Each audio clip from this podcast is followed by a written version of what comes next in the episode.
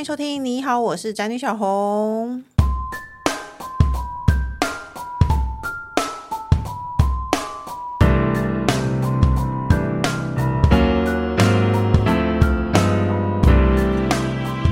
题是买房真的可以自由吗？告柯林，今天的来宾呢，他出了一本书，叫做《买房也买自由》。我不同意，因为自从我买房子以后，我失去了点大餐的自由，然后我失去了随便想要去住饭店就住饭店的自由。所以买房到底哪里自由了？我今天要来逼他跟我道歉。让我们欢迎陶迪。小李小红你好，大家好，我是陶迪。那接下来呢，就是呢 我，我先道歉好了。你直接连站都不站就直接道歉吗？你先道歉再解释。你太弱了吧？那接下来呢，就是我认为他以前不是像我这样子很坚贞的买房派，但是我觉得我们买完房子以后，他应该有改变的。工程师，Hello，大家好。你要说什么？我是一直都不自由的，你是强没有自由过的工。好了，所以你要你要怎么解释？这本书大家一看，真的觉得超冲突。买房怎么会自由？不就是背三十年的房贷？没错，不，我跟你讲，我四十六岁才买房，所以我觉得我要背房贷背到四十六才买。你不是很早就买了吗？我我很久以前是买了一个小套房的，我、啊、我自己觉得那不算。哦，那不算了。对，那不算。可是你那，你这个目标已经很多人都达不成了、啊。哦，哎，可是因为很久以前买房很便宜，便宜到你觉得那不算。你懂，哦、你懂我意思吗？OK OK，、嗯、确实房价差很多。嗯，对我这本书很想要。打破一些传统的刻板印象啦，因为我自己是感受到很多人在说我买不起房，可是如果我再问他说，诶、欸，那你最近有在看哪些房子吗？然后头期款还差多少？房贷算过了吗？就答案都没有。就是其实说我买不起的人，几乎都是没有在看房的人。哎，那你听的跟我相反呢？我听到说我买不起房，然后去游行的人都是只看大安区，所以他买不起。这也是一部分，这就有点像我身边现在跟我年纪差不多，也大概四十好几的朋友，他们也是住台北市嘛，然后开始也面临说，我要到底要继续租房，还是我应该可以考虑买房？好，那他们有考虑买房没有错，嗯，可是就是在台北市看了。几回呢？最后就是打退堂鼓啊，因为就觉得太贵，买不起。因为不想放弃台北市啊，因为呃，应该是不想放弃现在很棒的生活动线。对，但是他就是就放弃买房这个念头了，就停下来了。哦，我会觉得这有一点可惜，因为可能你就会永远追不上以后房价，它有可能继续会涨的这个速度。哦，所以你觉得房价还会涨？我觉得它短期内会波动，这我就要问一下那个，因为在键盘上 看到所有资讯而觉得自己什么都懂的工程师，你认为房价会下跌，对不对？我从来没有说我什么都懂啊，因为你明明我我我认为房价不会这个键盘侠会急剧的下跌，但是它会缓缓步下跌。嗯，但是你觉得有可能一直下跌就不要？但是我觉得这是呃，如果是蛋黄区的话，我觉得不会，因为其实还是要看需求。因为大家如果都想要挤进蛋黄区，我就是要一直堵你的嘴，怎么样？大家如果一直都想要挤进蛋黄区，那它需求很高，它怎么会下跌呢？嗯，可是整体来说，人口的数量是下降的，所以在整个大环境的需求是下降的哦。嗯，你你同意吗，专家？可是这个这个观点哈，其实二十年前就有人在说了。对，应该看到现在为什么？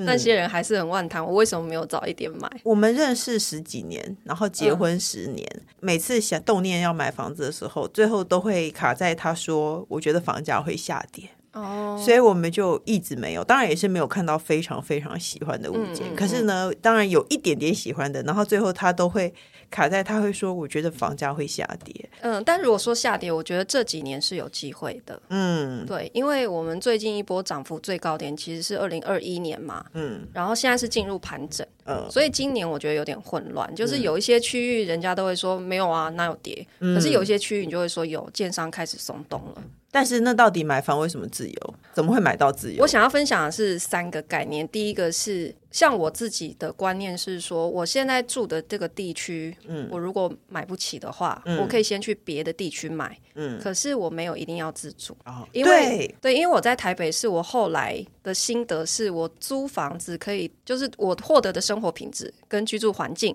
其实是比我一样的每月负担之下去买的房子。生活品质是要更好。那我马上来分享，我上礼拜去一个朋友家。等一下，嗯，你的意思是说你既买房又租房吗？对，我买的我有买房，我有买房，可是我自己现在住的还是租的，嗯，对啊，那你不就是两倍负担吗？所以我的买房的方法是说，我去找一个我现在经济可负担，可是它又是同时可以出租。嗯，有一些租金收益，然后这个租金是可以 cover 我的房贷的。嗯，所以我除了当然还是要付一点头期款，嗯，但是房贷我是比较不用再掏钱出去，我会比较无痛养，哦。我知道这也是二十几二十年前不是有一本书叫做什么？穷爸爸、富爸爸在讲的事情。没有没有没有，我觉得他的意思是说他在台北生活，可是呢，他想要租金收入可以 cover 掉他的房贷，他也许得买房子到桃园，但是他就愿意买房子在桃园，反正他租给别人，他自己没有要住。但是他的生活圈在台北。因为很多人他是坚持我买的房子一定要自住的话，那。台北市蛋黄区他买不起，他有可能就选择，比方说买到淡水，嗯，然后每天花两个小时的时间通勤，嗯，那你觉得这样生活品质有比较好吗？我自己真的住过淡水，嗯，然后我那时候是租的，嗯、还不是买的哦。哦，租干嘛要租淡水？我也不知道我那为什么那时候就想不开。工作没有必要租到。我那时候想说啊，淡水不是很便宜，然后又很清幽，嗯、我就真的去试，嗯，然后我真的每天单趟就一个小时，来回两个小时，嗯、我真的半年我就受不了了。而且假日淡水很塞车。你还你是如果在有捷运的地方，呃就是、老城区的地方是真的很塞。嗯，那我当时就会觉得说，我到底为了什么？就我生活品质也没有因此变得更好啊。嗯、那如果我今天又是买房的情况之下，对，那我不是就变得更痛苦吗？对，基本上有很多专家都会说，现在不管是不是买房的时间点，重点就是你有需求你就买，你买的房子就是应该，嗯、就是意思就是你买房就是要自住。可是你打破了这个观念，因为我二零一六年之前我在上海工作，嗯，然后我二零一六年回台湾，我当时就是也是在台北市，我要租房子，嗯，然后我，我当时的预算是两万五，嗯、然后我就期待说，哎、欸，两万五应该是可以租到一个不错的两房吧，就是有电梯、高级社区，就完全不是这么一回事。对，我后来就是一直调调调调高到三万六，我才租到喜欢的房子。三万六才有像，如果是在台北市区，三万六才有稍微像样的房子。对啊，然后它确实就蛮高级，没有错，就是有健身房啊，有管理员啊，有车位那种。很新的社区大楼，我们之前租到的三万五吧，不新。可是我那只有一房一厅哦，我们的好像也是，我们是一点五房。有一个假房间，哦呃、然后就要三万多，也是要三万五，然后有车位，可是是完全不行的，而且是我们要马上决定，嗯、不然三万多，然后又稍微。在哪一区是不是更核心？我那时候在南港，稍微偏一点，哦、我在麟光站那边。哦，对，所以那边会更贵。而且你不租下去，下一个就要租了，就是已经马上有人要排了。我在，因为我们租房子多年，我真的发现租房子的东西没有那么好找，稍微好看一点的都一下就租出去。没错没错。然后剩下就是一些有点可怕的鬼屋。我当时就看了二十几间呐、啊。嗯、然后想说哦，三万六就捏着大头就硬租了。嗯，然后每一个来我家的朋友都说哦，你这好漂亮哦，好棒哦。嗯、对，可是其实我很心虚。我当时也会想说，哎，其实我每个月赤裸裸就是三万六，就是付给房东。那你那时候薪水可以？我那时候还失业呢，因为我才刚回台湾，我还在想我要做什么。哦、对，然后那时候就。旁边就一定有一堆人，就是说，哎、欸，你是 K 小哦，你这样三万六一个月，从上海回来不行吗？没错，我跟你说，这就是 我当时就是用上海的那个租金预算在看台北，所以觉得便宜。可是工程师的意思应该是说，你从上海回来应该存了一大笔钱，所以可以做。对，我是这个意思吧？我跟你说，我当时的薪水虽然还不错，可是因为当时哦，我整个财务智商的脑子根本都还没开，哦、所以我完全没有存钱。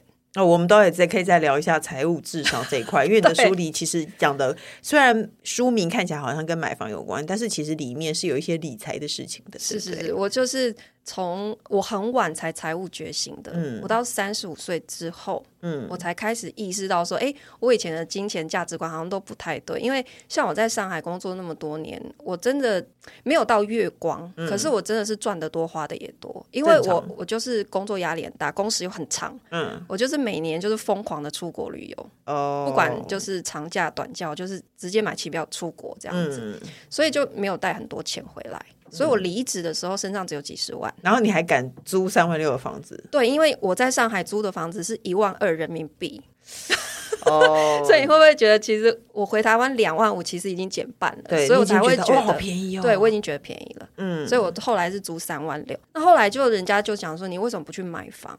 我那个时候才开始真的去思考，说，哎，好像有道理，哎，嗯，我一个月缴三万六给房东，是不是？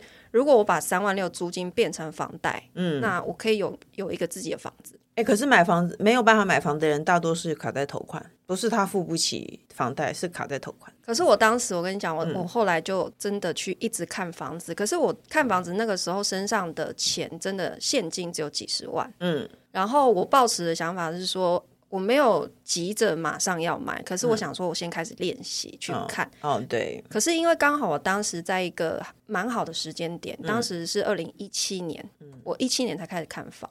一七二，就是我租房租了一年多，然后一七开始，我想说我要买房，是五年前，呃，一七年大概六年 前，不会说哦，那很很很 OK 啊。刚当时二零一七刚好是上一波房市的低点，哦，有多低吗？我觉得还好哎。其实我看房子是可能有十年哦，我我一直很想要买房子，嗯嗯嗯，或者是我看的区域的关系，我从来没有觉得低到真的非常淡黄。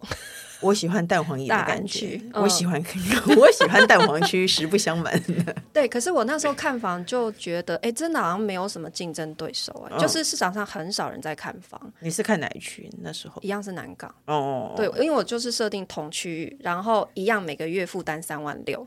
然后我看我可以买到多少钱的房子？哎，我觉得南港是天平，极新和极旧。怎么说？南港有很新很新的房子，很很旧很旧房子，就是比较没有中间值的房子。我觉得，嗯，我有看过。你说的没有错，我当时租的三万六就是在南港，就是。算是比较富人区一点，比较漂亮的地方，是那个那个科学园区那附近，是不是？捷运站后面那边，对，接近，嗯，嗯，对。那可是我同区，我用房贷三万六，我最后买到真的是直接掉入，嗯，很像贫民窟的地方。嗯 所以我买完之后，我在就是装修的过程当中，嗯、我就看那个房子。哎，你知道那个我最后买到是四十几年老公寓哦，然后那个那栋楼是连一楼大门都没有的。那要从哪进去？就直接进去啊，它就是没有门禁。一楼大楼，一楼通常公寓会有铁门。他的意思是说没有那个啦，他的意思是说 没有有楼梯。新一点的大楼会有一个警卫室，警卫停在门口，然后再进入大门。那如果是旧公寓也会有个铁门嘛？那就是我们家以前那种没有大门的那一种。对，嗯，就是然后整栋楼的邻居都在等都更。所以你知道我买那间房子，我到现在还在修漏水。哦，所以现在还在，还持？你现在还持有？我没有卖掉，嗯，我没有卖掉，因为你是出租嘛。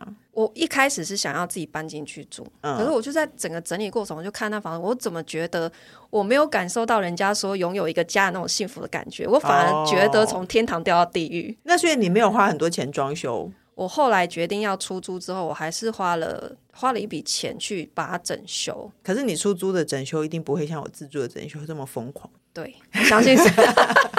对啊，因为出租要考虑的是投报率嘛。嗯，对。然后我就重新整理之后出租，但我后来收的租金是完全可以 cover 房贷的。哦，那所以你收的还不错。对，我我有重新改过格局。他如果原矿出租，因为他房子真的破烂到不行。如果我没有整理，大概行情在两万五。我问你一句话，如果不行可以减掉。你是做成隔层套房出租对不对？我不是隔层套房。真的吗？那为什么可以租金收益这么多？但是我是把它划成两个单元的两房，这样可以理解为套房吗？有一点。是租两两两个单位，这样是合法吗？合法合法哦，对，是合法的。所以你是租两户人家就对了。对对对。哦，那他们俩从同一个门进去？同一个门进去会再分两，它不算真的分户，好神秘哦。分两个单元，对。难怪他这样可以。它有点类似分租套房，可是它不是套房，是两房，嗯，分别有两房。所以其实是这样的做法哦，因为你有在教人家怎么样合法的做这件事情，对不对？我记得你。但我后来其实并不支持这样子的改法，因为成本真的蛮高的哦，而且收益高哎。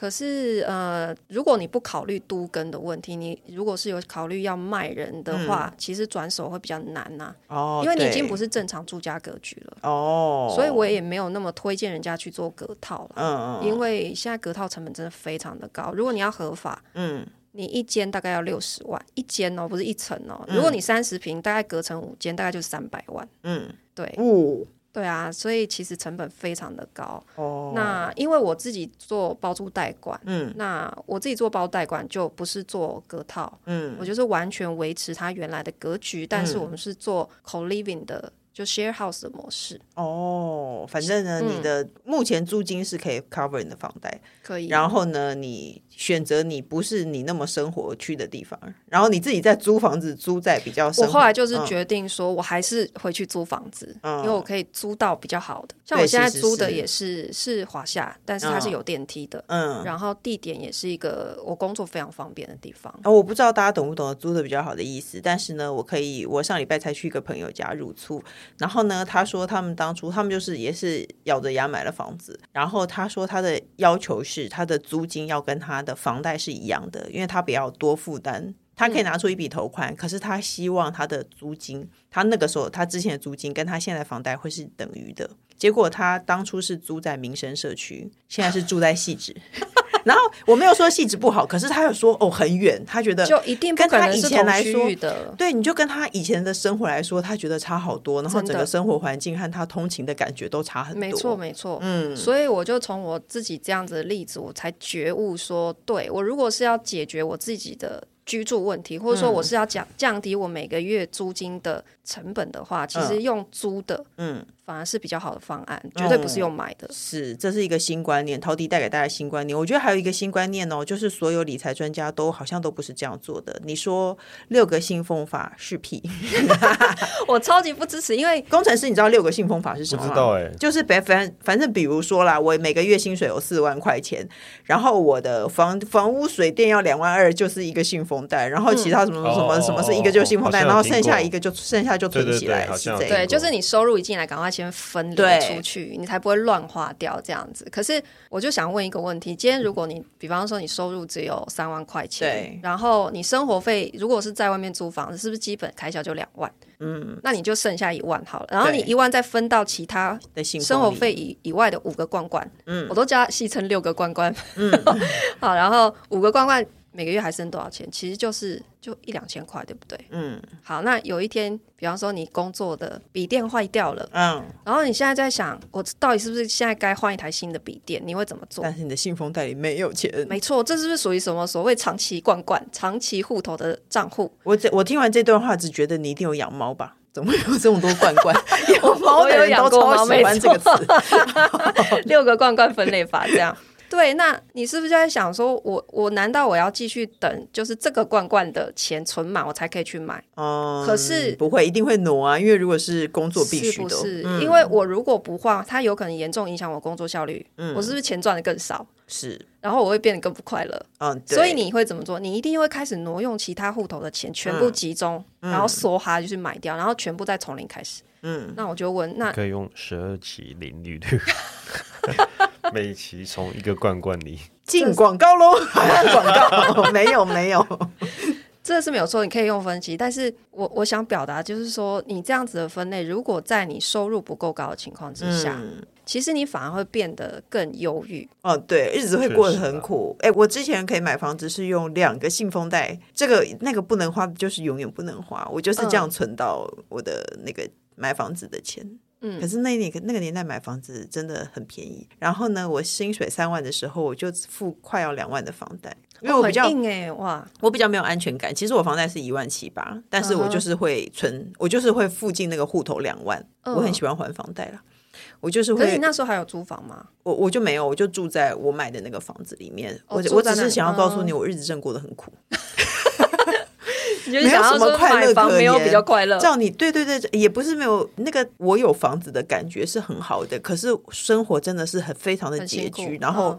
很不快乐，嗯、然后也没有办法多花钱。嗯嗯，嗯，所以这本书为什么我说买房也买自由？其实第一个我想要讲的是说，如果我们可以跳脱，就是我买房一定要自住的观念，那你就会发现说，是不是我可以买的房子可以负担的选择变得多很多。是我可以先去其他区域买，嗯，然后用租金先可以养这个房子。对你先用自产的观念，嗯，它可以帮助你更快的实现你的资产增长，嗯。然后因为房子毕竟是一个很固定的资产，对，它是、嗯、它就是相对比较保本的一个选项嘛。对，嗯，对，所以我们就可以跳脱地理上的限制，你是不是可以得到地理上的自由？哦，没错。然后在财务上，你也会发现你变得更自由。哦，那、哦、对，那最后是不是你的整个心灵也可以就是得到一个？解放。那那我不自由的感觉，就是因为我没有办法跳脱地理上的那个，我就是想要买我目前觉得很方便的地方，所以我才会一直看，一直看，一直看，最后都没有办法买，因为我都是看很贵的地区。可是你现在已经成功买了，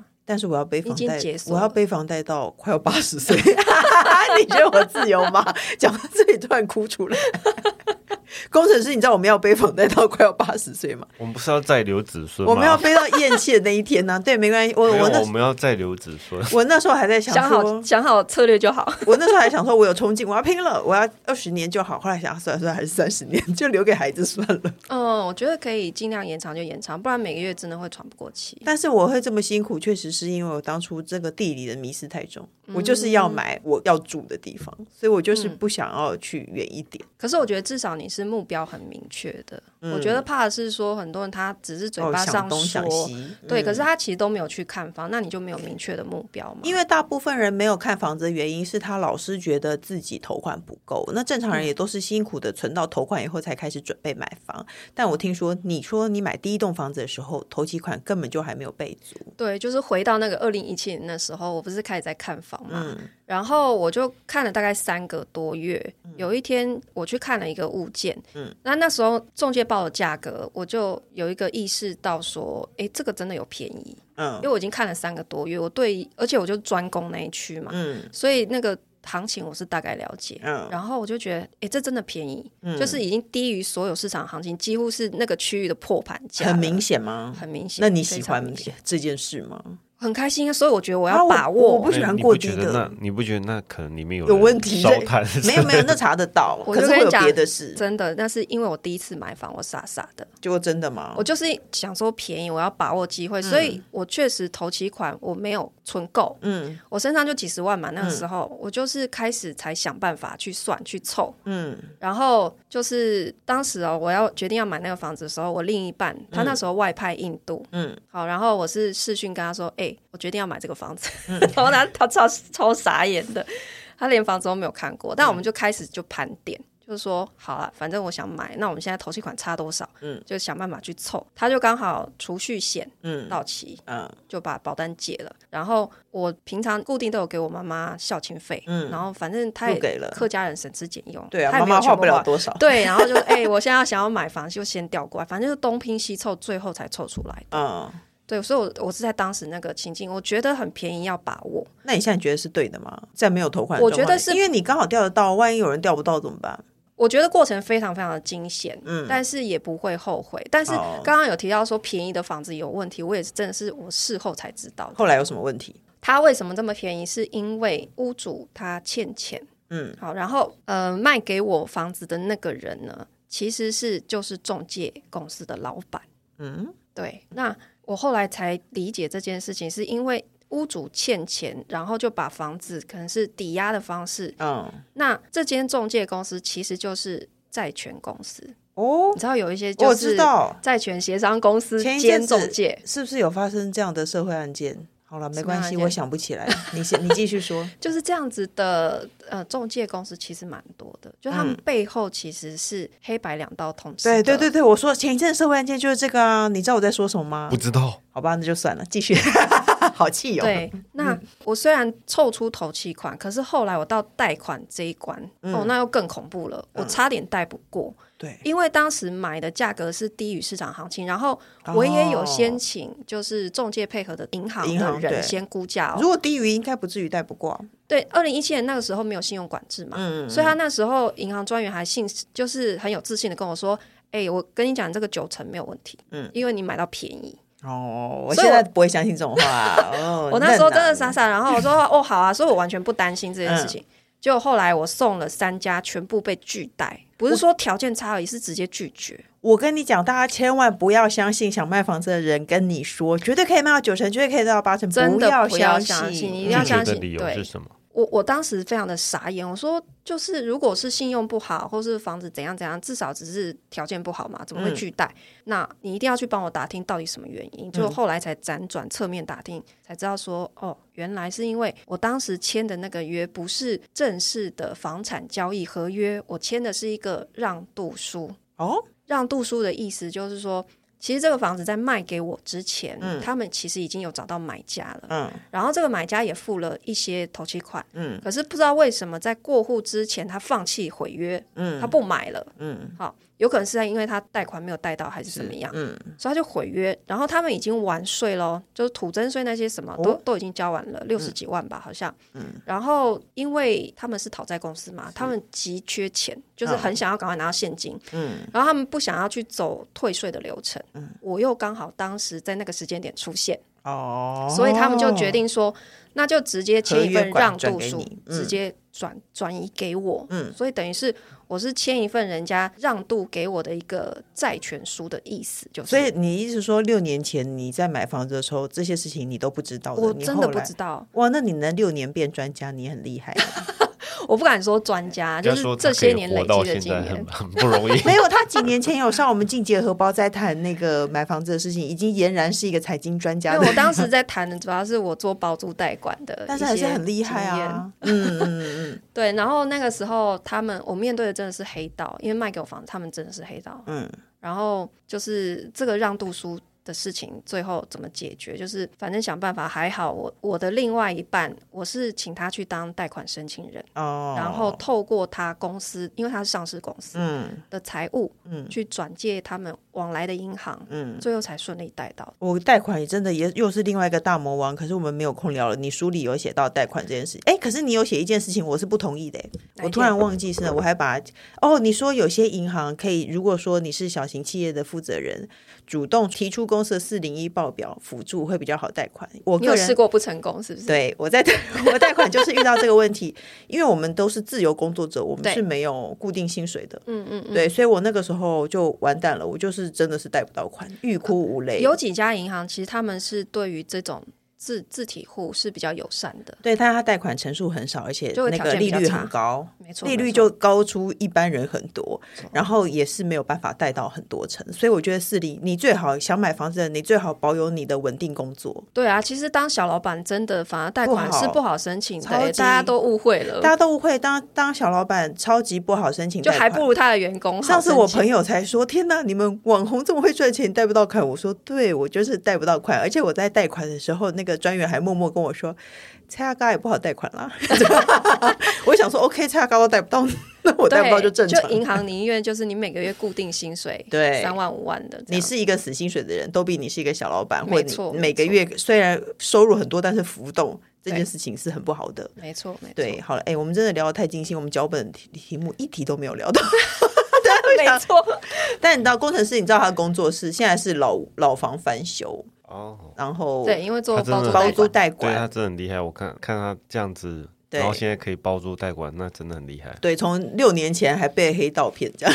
对啊，那你我但我想问你，你你是老房派还是新房派？你说我自己买房吗？对，如果考虑自住嘛，嗯，其实我是新房派。对，你书里有一些，我就是修房子修到怕。因为老房很需要修，对不对？我就是帮太多就是屋主处理老房子。嗯，我看到你书里说，你觉得二十五年以以下的你才要。对，我我我现在不会考虑买超过二十五岁的房子。可是台北市这个二十五很尴尬，反正台北市要么就三十年，啊、要么就八十年以下，要么就三十年以上，对不对？对，其实双北很难避开，嗯，这也是为什么双北我没有买啊。你也建议大家不要买太老的房子。对，因为我自己就买一间四十几年，我到现在还在修漏水，修到心累啊。我房子快四十年，我前两天听到我一个朋友买房子四十七年，嗯，而且他是从很新很新的房大楼搬到，就是当然是边陲，然后往市区搬，很市中心，蛋黄叶儿，四十七年，我也觉得很可怕。老实说，我觉得他花蛮多钱整修，因为我听过所有适应新房的人都不会愿意再住回老房子。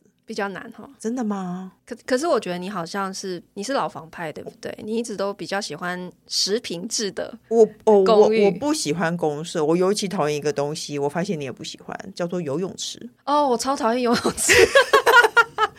游泳池和健身房我都没有那么喜欢，但是我更讨厌游泳池。我跟你讲，因为我老家是三十年的社区型的大楼，嗯、就有游泳池，嗯，所以我从国中开始就是。搬进去就有游泳池，我跟你讲，那个游泳池大概只维持了十年是有人的，最后就是变蓄水池，才十年哦，而且最后它会不开放。对啊，我听过的所有的这三年都没有开放，因为那个时候是因为社区有很多小孩，嗯，然后游泳池就是，除非你是那种退休豪宅型的那一种，不然大部分都是小孩子在玩。后来他们都长大了，长大了离家，像我也是上大学就离开了嘛，然后慢慢就没有人去啦，嗯，那最后就封闭啊。嗯，然后最后就是空在那边。对，但是你还是要付钱，而且有游泳池，大家还会投票说要请救生员，好像合格开放游泳池，有的会要有救生员之类的。呃，就是他在建造申请的时候，其实是有一个标准的，嗯、就是你深度要超过一点二公尺，然后长度要满足多少，嗯，它才是真正定义的游泳池。那如果是真正定义游泳池，必须要聘请专业的救生员，嗯，那这就管理费会很重。那你知道我们家以前，我最早以前那个买的小套房也有游泳池。他竟然还叫我们给钱呢？你说另外给去游泳就要给个很便宜，可能三十五十，但是嗯，为什么？就是管理费收了，然后去游泳要再另外收一笔，没错。然后也没有人管理那个游泳池。也没在管，你说付钱还是没在管？没有救生员，没有救生员啊，然后也没有人管理啊，然后上面都是叶子，所以我就觉得超烂的，很麻烦呢。我觉得游泳池是一个超超级烂的公社，所以它对你来讲是嫌恶设施，是嫌恶设施，跟电塔，我宁愿住在电塔旁边。可是很多人喜欢啦，那其实我觉得你应该是买房，毕竟是一个很大的是开支，嗯，你要找到你喜欢的物件，因为我不喜欢游泳池，不代表你不喜欢，也许对你来说非常实用，嗯，那你就要把你。你真的想要的都要都要画出来，对。然后我觉得你要知道你自己想不想要，除了你要有人生经验之外，你说了一个话很棒：积极看房，但不要心急买房。对对，可以积极看，但是慢慢买。对，你就一直看，一直看，你真的会知道你喜欢什么，你不喜欢什么。嗯，而且你对价格才会有敏感度。哦，没错，要一直看。哎，对，没错。我跟你讲，我那个时候我是神经病，我只要经过那种什么永庆房屋、信义房，我就会在门口看看他们现在多少，对他们就会出来接我，我就会说没事没事。就怂掉了吗？对，就怂掉啦。可是我就会在门口一直看啊，所以我就会大概知道一下那个价钱的问题。可是我也因为这样，因为我本身租屋出在市区，所以我价值观偏差了。我就觉得，哎，房子不是应该都要那个钱吗？对啊，我们都价值观偏差。所以了，好了，就是呢，大家可以那个喜欢看房子的人。喜欢想要买房有买房梦的人，可以积极的看房，然后可以看陶迪的书，里面有教你从存钱的方法、投资的方法，嗯、还有买房的方法，里面都有讲，对不对？是。好的，那最后呢，我们节目还有一个单元叫做“笔友青红灯”。我们要一起解决网友的问题。他说，交往四年的男友家里乡下的房子因为老旧，需要重新装潢。男友拿出了快两百，帮家里分担两百万呢。我则是事后，而且是过了一阵子才知道。其实心里也知道男友怎么用他自己的钱，我没什么立场干涉。那他还要问，不影响他日常生活，而且房子以后说不定他也有份。但两百万不是小数目。身为伴侣的我在事发时也要稍微知道才是。他怎么连提都没提？另外，总感觉他对家人比对我大方许多，家人生日会送金项链、空气清净机、一万元红包，或直接招待去日本玩之类。而我生日送的礼物价值都没超过五千块。虽然说礼物的价值不能完全用金钱衡量，心意也很重要，但还是多少会有跟他家人比起来，我好像比较不重要的感觉。不过又不敢讲出来，怕好像很幼稚不懂事，不知道这种心情要怎么调试呢？他说茶米，哎，我觉得如果是交往阶段，人家要怎么花钱那是人家，就算是结了婚，我还是会觉得对方要怎么花钱那是他的事，我会生气啦，但。对啊，就是觉得受到不公平的待遇。我我觉得她应该要先问她男朋友，不是来问你啊。哦，对，没有，她就是不敢问啊，因为她问我告诉你，我她只是想让大家知道 她男朋友这样。Oh, oh, oh, 你不觉得问问题都是这样吗？因为她如果问她男朋友，她怕她男朋友觉得她很小心眼啊。工程师身为一个男人，你觉得这样很小心眼吗？如果你给家人一万块钱，然后我就说，哎，你为什么给你妈一万？但我会给你三万呢、啊。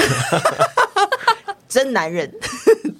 我觉得她应该可以先跟她男朋友沟通一下。我们这样子看起来，反而会觉得比较不成熟的是男友。真的吗？因为我的感觉是，他是不是基于面子的问题？因为。女朋友她觉得是自己人，所以你没关系。Oh, 嗯，可是面对其他人，或许是他家族有这样的习惯，嗯，或者是他对外人，他就是觉得面子问题，所以他要比较大方。可没有，可是她男友给她自己的家里啊，所以我觉得他是给他自己家人哦，男友给父母哦，所以会不会是他家族有？对啊，我也觉得，我也其实我也觉得这是家族习惯的问题吧。对啊，嗯、我觉得可以沟通啦。我觉得要我会说交往的时候你就不要管人家钱。可是如果你真的有跟他想要论及婚嫁的话，对对对对对，我觉得你应该要好好坐下来讨论。对，因为如果我结婚，财务一定会互相影响。对，然后如果以后结婚，他过年也要包给他妈妈六万，你会很不爽的话，我觉得这件事情你应该要在结婚前先讲清楚。没错，没错。嗯，或者是说，就像工程师一样，你给你妈六万，你就给我八万。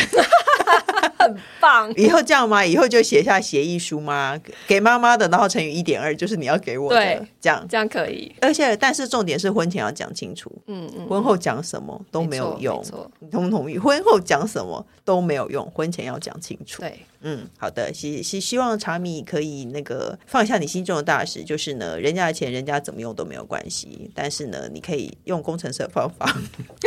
来捞一笔好不好？今天非常谢谢陶迪来我们节目跟我们分享买房子的事情。你的书叫做什么一直在跟大家介绍一下。买房也买自由。嗯，那你觉得里面大概是在哪一类的人很需要看？呃，只要你是有想要买房的一个梦想，或者是你在考虑换房，都可以参考看看。我其实觉得你是如果是一个人类，你都应该要思考你以后要住在哪里的问题。嗯、呃，是。所以呢，大家可以来看看喽。那各大平台都能收听到。你好，我是詹宇小红。不管我们固定收听，都请先按关注和订阅我的 Podcast。请大家踊跃留言发问，我们的笔友青红灯除了我以外，还会有特别来宾为您解答人生的大小问题。最后，喜欢我们记得给我们五星评论哦。今天就谢谢陶迪，谢谢，拜拜，谢谢工程师，谢谢大家，我们下礼拜见喽，拜拜。拜拜。